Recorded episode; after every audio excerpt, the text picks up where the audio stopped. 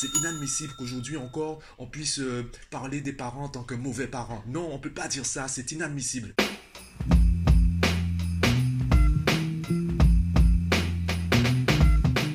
Yo, aujourd'hui je voudrais discuter avec toi de la qualité d'un parent. Qu'est-ce qui fait qu'un parent est bon? Qu'est-ce qui fait qu'un parent est mauvais? Je sais déjà qu'avec ce podcast, j'aurai des avis négatifs. Il y a des personnes qui ne vont pas prendre le temps d'écouter le podcast et qui vont dire euh, des choses du genre oui, mais on peut pas dire ça de la part des parents. Tous les parents aiment leurs enfants, les parents font des efforts. C'est inadmissible qu'aujourd'hui encore on puisse euh, parler des parents en tant que mauvais parents. Non, on peut pas dire ça, c'est inadmissible. Si tu fais partie de ces gens-là, balance tout de suite ton commentaire négatif et passe à autre chose. Si tu comptes pas prendre le temps d'écouter le podcast, balance ton avis négatif, dis à tous tes amis de ne pas m'écouter et passe à autre chose. Si tu veux écouter ce que j'ai à dire, eh bien je te propose déjà deux phrases. Ces deux phrases, tu les connais déjà, tu les as peut-être même déjà prononcées et elles prennent du sens dans la discussion.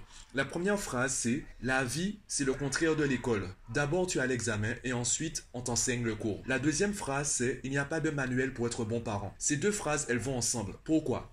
Il n'y a pas de manuel pour être bon parent. Ça veut dire que peu importe comment tu te prépares à la parentalité, c'est le jour où tu auras un enfant que tu deviendras parent. Et c'est le jour où tu auras cet enfant que tu commenceras à apprendre à être bon parent pour lui. Tu peux pas être un bon parent tout simplement. Tu dois être bon parent pour ton enfant en particulier. Et vu que tu connais pas encore sa personnalité, vu que tu ignores quel type d'enfant tu auras en face de toi, tu ne peux pas dire euh, je suis un bon parent alors que tu n'as pas encore d'enfant. D'ailleurs, si tu n'as pas d'enfant et que les gens te qualifient en tant que futur bon parent, c'est gentil mais c'est faux. C'est faux puisque c'est quand tu as un enfant, donc quand tu as l'examen, que là tu peux commencer à être bon parent. Et ça c'est le premier problème. Le premier problème, c'est qu'on a arrêté d'apprendre. On est sorti de l'école et on a arrêté d'apprendre. Et là, je te balance une troisième phrase. Les enfants sont à l'image des parents. La phrase fais ce que je dis, pas ce que je fais, ça n'a aucun sens avec un enfant. Pour apprendre à parler, tu as d'abord appris à écouter, à reconnaître les mots. Ensuite, tu as cherché à imiter. Les enfants observent. Les enfants essaient d'imiter les adultes et c'est après qu'ils commencent à faire par eux-mêmes. Donc, ton enfant va imiter tes actes, va imiter tes habitudes. Il va prendre tes habitudes. Donc, lui dire de faire des choses que toi-même tu ne fais pas, ça n'a pas de sens. Tu veux que ton enfant se mette à lire? Eh bien, lis et surtout lis devant ton enfant. Je te prends un exemple concret. J'ai des parents qui me contactent peut-être euh, à deux semaines, voire un mois du brevet du bac, et qui me disent, il y a le brevet, il y a le bac dans un mois, et euh, mon enfant n'est pas prêt, mon enfant stresse, euh, je, le, le sens pas, je, je la sens pas motivée, il ou elle ne, ne révise pas assez, il ou elle ne travaille pas assez, qu'est-ce qu'on peut faire? Mon enfant travaille à la dernière minute, qu'est-ce qu'on peut faire? Et là, je suis obligé de leur dire, vous vous rendez compte que votre enfant, en fait, il ou elle fait exactement comme vous? Vous m'appelez à la dernière minute, et vous reprochez à votre enfant de travailler à la dernière minute? Bien, fallait anticiper, fallait appeler avant. Alors oui, je vais quand même aider, je vais essayer d'aider puisque le brevet et le bac sont, des examens. C'est pas le moment de, de, faire uniquement la morale. Il faut apporter de l'aide. Par contre, il faut anticiper les choses. La première personne qui doit changer dans la famille, c'est le parent, ce n'est pas l'enfant. Si tu changes tes habitudes, eh bien ton environnement va changer. Si tes amis ne changent pas et que toi tu changes, eh bien forcément au bout d'un moment tu vas changer d'amis. Il y aura une rupture entre vous car tu auras d'autres priorités, tu auras d'autres objectifs, tu auras d'autres centres d'intérêt. Donc petit à petit, il y a un filtre qui va se il y a un tri qui va se faire dans tes amitiés, dans ton entourage. Et c'est la même chose dans la famille. On ne peut pas demander à un enfant de changer alors que son environnement ne change pas. Et lorsque l'enfant vient au monde, il est important de se rappeler qu'il vient au monde. Il ne vient pas dans une société. On pourrait même résumer à cela. Tu es un mauvais parent si tu traites ton enfant comme tu traites un adulte. Un enfant, ce n'est pas un adulte. Un adulte c'est un être humain qui est intégré dans le monde et également dans la société. Un adulte japonais, ce n'est pas la même chose qu'un adulte français ou un adulte américain ou un adulte guadeloupéen. Ce n'est pas la même chose car il y a d'autres codes, il y a d'autres habitudes. Et un enfant, il vient au monde, il ne connaît pas ses codes, il ne connaît pas ses habitudes. Donc c'est à toi de lui enseigner les codes de ta société. On peut très bien débattre, est-ce que c'est juste, est-ce que c'est injuste de faire ci ou ça, est-ce que les codes de notre société sont, légitimes? En tout cas, je pense que le plus important, c'est d'enseigner à un enfant de s'adapter aux codes de la société pour qu'il puisse s'épanouir dans cette société ou changer de société carrément. Et peu importe la société où il se trouve, il est important qu'il sache s'adapter, respecter du coup même euh, les textes de loi du pays par exemple. Et ce travail-là, on ne le fait pas. On demande aux enfants d'apprendre alors que nous-mêmes on n'apprend pas. L'un des problèmes de la parentalité aujourd'hui, surtout concernant la monoparentalité, c'est qu'il n'y a plus de communauté. On ne se fait plus confiance à ce niveau-là. On va apprécier peut-être les enfants, on va peut-être légèrement apprécier les parents. On se voit plus créer des communautés. Aujourd'hui, on est obligé de créer des groupes WhatsApp dans les classes avec les professeurs. Même les élèves finissent par créer des groupes WhatsApp entre eux. Sauf que ce sont juste des groupes sur euh, des groupes virtuels. Ce ne sont pas des groupes d'amis. Ce n'est pas une communauté. On ne bouge pas ensemble, on ne discute pas ensemble, on ne débat pas ensemble. Et aujourd'hui, on le voit, même surtout en France, où les communautés comprennent l'importance, l'intérêt de se rassembler pour discuter de certaines problématiques. Il y a des problématiques qui sont réservées aux parents. Et si tu restes dans ton coin, si tu restes à réfléchir, eh bien, tu vas rester à réfléchir depuis ton prisme, depuis ta façon de penser. Même Albert Einstein disait, tu ne peux pas résoudre un problème avec le mode de pensée qu'il a créé. Donc si tu as un problème, tu dois changer ta façon de penser pour trouver la solution à ce problème. Et l'une des façons, c'est déjà de créer une communauté de parents. Je prends l'exemple des troubles 10, par exemple la dyslexie. Si ton enfant est dyslexique, eh bien, tu dois te renseigner sur la dyslexie. Peut-être rencontrer des experts, rencontrer d'autres parents. Il ne s'agit pas de les écouter de manière aveugle. Il ne s'agit pas de suivre aveuglément les conseils des autres. Au moins, t'enrichir de ses connaissances pour savoir comment agir et réagir avec ton enfant. On le voit surtout avec l'autisme, ou même dans les films, dans les séries, on se rend compte qu'il y a des parents qui ne savent pas réagir avec un enfant autiste. Il y a des pères qui, alors malheureusement c'est souvent l'image du père qui est représentée, où il devient, il s'irrite facilement, il devient frustré, il devient même parfois violent avec l'enfant, car il ne comprend pas pourquoi l'enfant est si différent. Et là on se rend compte qu'il y a beaucoup d'adultes qui ne veulent pas un enfant, ils veulent un enfant bien particulier, ils veulent un, un moule en fait, ils veulent quelque chose de bien précis, ils veulent que l'enfant sorte d'un moule en particulier. Et le pire, c'est que parfois ce moule est à l'image d'eux-mêmes. Le pire, c'est que ceux qui reprochent à leur enfant, c'est ce qu'on pourrait nous-mêmes leur reprocher. Je reprends l'exemple des parents qui appellent à la dernière minute tout en reprochant à leurs enfants de travailler à la dernière minute. Si tu veux que ton enfant progresse, si tu veux que ton enfant s'épanouisse, montre-lui comment toi tu progresses, montre-lui à quel point toi tu es épanoui. La question que j'adore et en même temps que je déteste, c'est pourquoi tu vas à l'école? Tous les parents me disent euh, mais je dis à mon enfant qu'il va à l'école pour, pour apprendre, pour avoir un métier demain, pour subvenir à ses besoins. On se rend pas compte du schéma de pensée qu'il y a derrière. Aujourd'hui, à l'heure actuelle, ton enfant, tu subviens à ses besoins. Ton enfant, ses besoins sont satisfaits. Donc tu lui demandes d'aller à l'école pour anticiper un futur qu'il ne connaît pas, qu'il a peut-être pas de chance de connaître, ou tu, n'apparais même plus. J'ai des parents qui me disent, oui mais je leur dis que je ne suis pas éternel, il y a un jour je, je serai plus là, donc il faut qu'ils apprennent à subvenir à leurs besoins. Je sais pas si tu te rends compte de la violence des propos. Tu dis ça à un enfant qui, euh, peut être au primaire ou qui entre au collège, tu lui dis déjà en fait d'aller à l'école pour anticiper ta mort. Tu lui dis d'aller à l'école pour se préparer au jour où tu vas mourir. C'est ça qui va le motiver le lundi matin à aller à l'école? Non, il y a que deux choses qui motive aujourd'hui un enfant à aller à l'école La première chose, ce sont les amis. La deuxième chose, c'est le plaisir d'apprendre. Et pour ces deux raisons, il y a un côté obscur. Le côté obscur des amis, eh bien, si ce sont de mauvaises fréquentations, ton enfant ira dans l'école, il n'ira pas à l'école. Il sera tous les jours dans l'école, il ne va pas suivre euh, les cours, il ne va pas écouter les professeurs, il aura beaucoup de mots dans le carnet, il risque même de sécher les cours, il ne travaillera pas à la maison, pourtant il sera toute l'année dans l'école. Il refusera même de rester chez lui puisque ses amis sont dans l'école. Pour ceux qui aiment apprendre, eh bien je peux te prendre mon exemple personnel, j'aime apprendre. Quand j'entends quelque chose que je ne comprends pas, mon premier réflexe, c'est déjà de poser une question. Si je n'ai pas envie de discuter avec la personne qui parle du sujet ou si je considère que ce n'est pas le moment de poser des questions, eh bien mon deuxième réflexe, c'est de sortir mon téléphone et de faire une recherche. J'ai pris l'habitude d'aller chercher l'information. Est-ce que ton enfant a ce réflexe-là? Est-ce que ton enfant prend du plaisir à apprendre?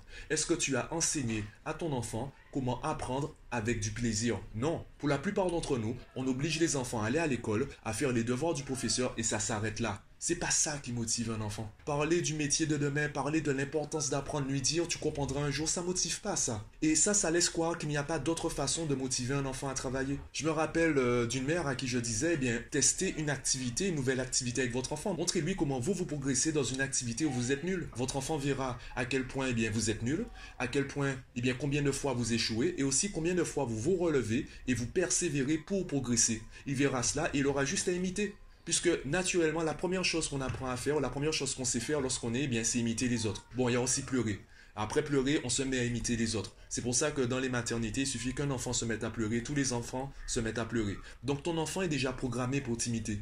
La question c'est qu'est-ce que ton enfant imite? Quelles sont les habitudes que tu mets en place? Quelles sont tes habitudes et que tu montres à ton enfant? Il y a un exemple que j'aime bien, c'est l'exemple des corvées. Pourquoi faire la vaisselle c'est une corvée? Pourquoi passer le balai c'est une corvée? C'est parce qu'on a montré aux enfants que c'était une corvée. Quand un enfant vient au monde, il ignore c'est quoi le mot corvée. Il ignore que faire la vaisselle c'est une corvée. Il sait même pas c'est quoi faire la vaisselle. Au début, quand tu passes le balai, l'enfant a envie de faire la même chose. Il a envie de t'imiter, il a envie de se sentir grand. Donc tout ce que les grands vont faire, il voudra faire pareil. Et si à un moment il change d'état d'esprit et se dit c'est négatif, c'est une corvée, c'est une contrainte, c'est que quelque part, quelqu'un lui a glissé cette idée dans la tête. Si tu lui montres que c'est plaisant d'être dans une maison propre, avec une vaisselle propre, etc., naturellement, il prendra du plaisir à le faire aussi. Alors peut-être qu'il ne fera pas exactement comme toi, car au bout d'un moment, il voudra faire par lui-même. En tout cas, il le fera. Et ça aussi, c'est la deuxième étape. Tu ne peux pas obliger ton enfant à être comme toi. Au bout d'un moment, quand il aura appris à t'imiter, il voudra faire ses propres choix. Même s'il fait les mêmes choix que toi, il refusera que l'idée vienne de toi. C'est normal.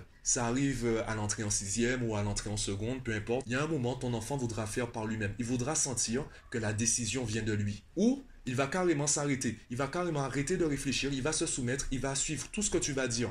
Et quand tu vas lui demander qu'est-ce que tu veux, il te répondra je ne sais pas ou rien. Parce que tu ne l'as pas habitué à réfléchir par lui-même. Tu l'as habitué à réfléchir pour lui. Tu l'as habitué à prendre les décisions. Et j'ai des parents qui me disent euh, oui, mon enfant a 15 ans, 16 ans, euh, il est toujours pas autonome, c'est toujours à moi de faire pour lui. Ben c'est ça le problème, c'est que vous faites pour lui. Le problème, c'est que tu fais pour lui. Donc, tu l'habitues pas à réfléchir par lui-même. Tu l'habitues pas à prendre des décisions. Et quand tu le laisses prendre une décision, tu l'engueules parce qu'il n'a pas pris la décision que tu voulais qu'il prenne. Tu le laisses pas échouer. Il ne peut pas apprendre par lui-même. Il ne peut pas comprendre son erreur. Il ne peut pas comprendre comment corriger son erreur. Les erreurs font partie de l'apprentissage. C'est une très belle phrase. Les erreurs font partie de l'apprentissage. C'est une très belle phrase. Est-ce que tu la mets en pratique tous les jours? Est-ce que tu en prends conscience aussi bien à l'école que dans la vie courante, dans la vie quotidienne? Est-ce que tu la mets en pratique? Est-ce que tu laisses ton enfant prendre des décisions et parfois échouer. Discuter de l'échec de ton enfant et euh, le laisser trouver une façon de corriger cela, c'est mieux que lui dire fais ça. C'est mieux que lui dire bon, en fait si tu avais fait ci, eh bien tu n'aurais pas eu ça. Évidemment, il se peut aussi qu'il apprécie le résultat. Ce que toi tu appelles un échec, peut-être que lui il appellera ça une réussite. Peut-être qu'il aimera ce résultat-là. Et tant que ce n'est pas grave, tant que ça n'a pas d'influence dramatique sur sa vie, laisse-le faire. Tu as envie que les chaussures soient rangées à gauche, et lui, il préfère que ce soit rangé à droite. Est-ce que c'est vraiment grave? Alors, si la réponse est oui, tu as tout à fait le droit de, dire que c'est oui, c'est ta maison, ce sont tes règles. Simplement, il faut le dire de manière ouverte. Il ne faut pas jouer euh, au chat avec ton enfant concernant les règles de la maison. Très tôt, tu lui donnes les règles, tu lui fixes les règles, tu lui dis voilà, tu es chez moi, voilà les règles. Le problème, c'est qu'on a l'impression que les règles, c'est au jour le jour, c'est en fonction de ton humeur. C'est toi qui décides quand c'est bon et quand c'est pas bon. Et un enfant a besoin aussi de repères. Il a besoin de repères pour savoir qu'est-ce qu'il doit imiter et aussi comment se situer? Quelle est en fait la taille de son bac à sable? Où il peut s'amuser? Quelle est la taille de sa zone, la zone de confort pour lui et la zone de sécurité pour toi? Pourquoi certains enfants refusent que leurs parents entrent dans la chambre? Ils ont besoin d'un espace où ils se sentent maîtres. Ben, ils ont besoin d'un bac à sable. Ils ont besoin d'un espace où c'est eux qui prennent les décisions. Et si ton enfant se rebelle à l'école, ça ne veut pas dire qu'il est contre l'école, ça ne veut pas dire qu'il est contre toi. Il a juste besoin que tu lui fasses confiance. Ce que je dis paraît paradoxal ou même contradictoire, puisque généralement les enfants qui se rebellent à l'école, ils n'ont pas de bonnes notes. Et moi, je suis en train de te dire qu'il a besoin que tu lui fasses confiance. Oui, c'est exactement ça. Il va inconsciemment saboter son travail car il préfère choisir l'échec que subir ton succès ou vivre le succès grâce ou à cause de toi. Il préfère choisir lui-même la voie de l'échec plutôt que suivre ta voie du succès. Ce que je dis paraît complètement bête, complètement stupide, illogique, et pourtant c'est ça. Son échec, c'est le sien, c'est lui qui a pris la décision, c'est son œuvre d'art, entre guillemets. Il va forcément préférer cela plutôt que de faire quelque chose qui ne vient pas de lui. Donc c'est à toi de lui montrer, c'est aussi d'abord à toi d'accepter qu'il pense différemment de toi, et ensuite le guider petit à petit, de laisser faire ses propres choix et le guider pour euh, aller vers une autre voie. Je sais pas si tu imagines le schéma de pensée qu'il faut avoir pour arriver à penser à cela. C'est que je suis conscient que mes parents veulent du bien pour moi. Je suis conscient que mes parents sont de bons parents parce qu'ils veulent mon bonheur. Sauf que ce n'est pas ce bonheur-là que je veux. Ils veulent quelque chose de positif pour moi, sauf que ce n'est pas ça que je veux. Et être bon parent, c'est aussi ça. Ce n'est pas apporter ce qui est bien, c'est apporter ce qui est bien pour l'enfant. Dans une vidéo précédente, je disais que c'est comme si ton enfant était une vis et toi tu arrives avec un marteau. Tu n'arrives pas avec le bon outil. Tu as une caisse à outils qui est remplie de très beaux marteaux, de très beaux tournevis. Si ton enfant est une vis, tu dois prendre un tournevis. Même s'il est laid, même s'il n'est pas beau, même s'il est usé, c'est cet outil-là qui convient à ton enfant. Si toi tu viens avec le meilleur marteau au monde, ça reste un marteau, il n'est pas adapté à la vis. Qu'est-ce qui va se passer? Tu vas frapper sur la vis, la vis va rentrer puisque tu frappes dessus, sauf que la vis, elle ne sera pas épanouie. Et dernière chose, je pense même m'arrêter sur ça. Motiver un enfant à aller à l'école pour avoir un métier demain. Tu ne vas pas motiver un enfant à aller à l'école pour avoir un métier demain si tu n'es pas épanoui dans ton métier aujourd'hui. S'il te voit du lundi au vendredi être stressé par ton travail, le samedi et le dimanche, tu es tellement fatigué que, et en plus tu as le ménage à faire, donc tu n'as même pas le temps de passer du temps avec ton enfant, ça motive pas. Tu lui dis de faire des études pour vivre la même chose que toi? Alors oui, tu vas peut-être euh, le motiver pour qu'il vive quelque chose de meilleur. Tu vas peut-être le motiver pour lui dire, ben justement, si tu veux pas te retrouver comme moi, eh bien fais des études. Sauf que tu es la personne que ton enfant aime le plus au monde. Et lorsque ton enfant était en bas âge, tu étais pratiquement un super héros ou une super héroïne pour lui. Donc là, tu lui demandes d'être meilleur que ces exemples, les personnes, les figures d'autorité, les meilleures personnes au monde pour lui à ce moment-là. Tu imagines le paradoxe? Non, montre que tu es épanoui, montre qu'on peut progresser, montre que parfois c'est difficile, c'est pas tout le temps facile. L'école, c'est pas tout le temps facile. Et si tu veux que ton enfant continue à progresser, si tu veux que ton enfant surmonte les obstacles, si tu veux que ton enfant cherche à résoudre ses problèmes, eh bien toi aussi tu dois affronter des obstacles et des problèmes. Il ne s'agit pas de lui montrer que la vie est belle, que la vie, euh, que tout est rose. Non, montre-lui que tu as des problèmes et montre-lui aussi comment tu arrives à, surpasser ça. N'essaie pas de montrer à ton enfant une vie parfaite, car il n'a pas cette vie parfaite à l'heure actuelle. Il a des problèmes. Donc montre-lui comment toi tu résous ces problèmes. Je te dis pas d'entrer dans les détails, surtout les peut-être les problèmes intimes, les problèmes sentimentaux, les problèmes financiers. Je te dis pas de rentrer dans les détails. Montre-lui dis-lui la vérité, dis-lui que parfois c'est difficile et montre-lui comment tu arrives à surpasser ça, comment tu arrives quand même à avoir une vie correcte et à prendre du plaisir et à passer du temps avec lui passe aussi du temps avec ton enfant. Et passer du temps, c'est pas euh, lui dire fais ci, fais ça, allez, euh, voilà, ou simplement regarder un film. Ça peut être simplement être assis avec lui en silence. Juste ça. Vous êtes tous les deux peut-être euh, sur, ta terrasse, ton balcon ou autre, ou vous allez vous balader quelque part. Vous parlez même pas, vous êtes juste ensemble. Parfois, un enfant a juste besoin de ça. Et même ce que je suis en train de dire, tout ce que j'ai dit dans le podcast, c'est peut-être 100% vrai, c'est peut-être 100% faux. Tout dépendra de ton enfant. Je pense que c'est le mot de fin. Il n'y a pas de bons mauvais parents. Il y a des bons parents pour certains enfants et ces bons parents peuvent aussi être de mauvais parents pour d'autres enfants. Tout dépend de l'enfant qui est en face de toi. Donc si tu veux être un bon parent, la première personne que tu dois analyser, c'est ton enfant. Et la première personne qui doit changer, ce n'est pas ton enfant, c'est toi. Si tu veux que ton enfant soit épanoui, si tu veux que ton enfant progresse à l'école et dans la vie, la première personne qui doit changer, c'est toi. Change tes habitudes, change ton environnement, fais les, prends les décisions que tu estimes bonnes à prendre pour donner à ton enfant un environnement sain, un environnement plaisant pour qu'il puisse voir que c'est possible aujourd'hui d'être heureux. Bon, c'est le moment de lâcher ton, commentaire, de me donner ton avis, qu'il soit positif ou négatif. Dis-moi si tu es d'accord avec ce que j'ai dit, dis-moi si tu n'es pas d'accord, dis-moi ce que tu en penses. Clique sur j'aime si tu aimes le contenu, clique sur je n'aime pas si tu n'aimes pas le contenu, ça me permettra de savoir ben, si ce que je dis est intéressant ou pas. Abonne-toi à la chaîne si ce n'est pas encore fait. Et moi, je te dis à bientôt.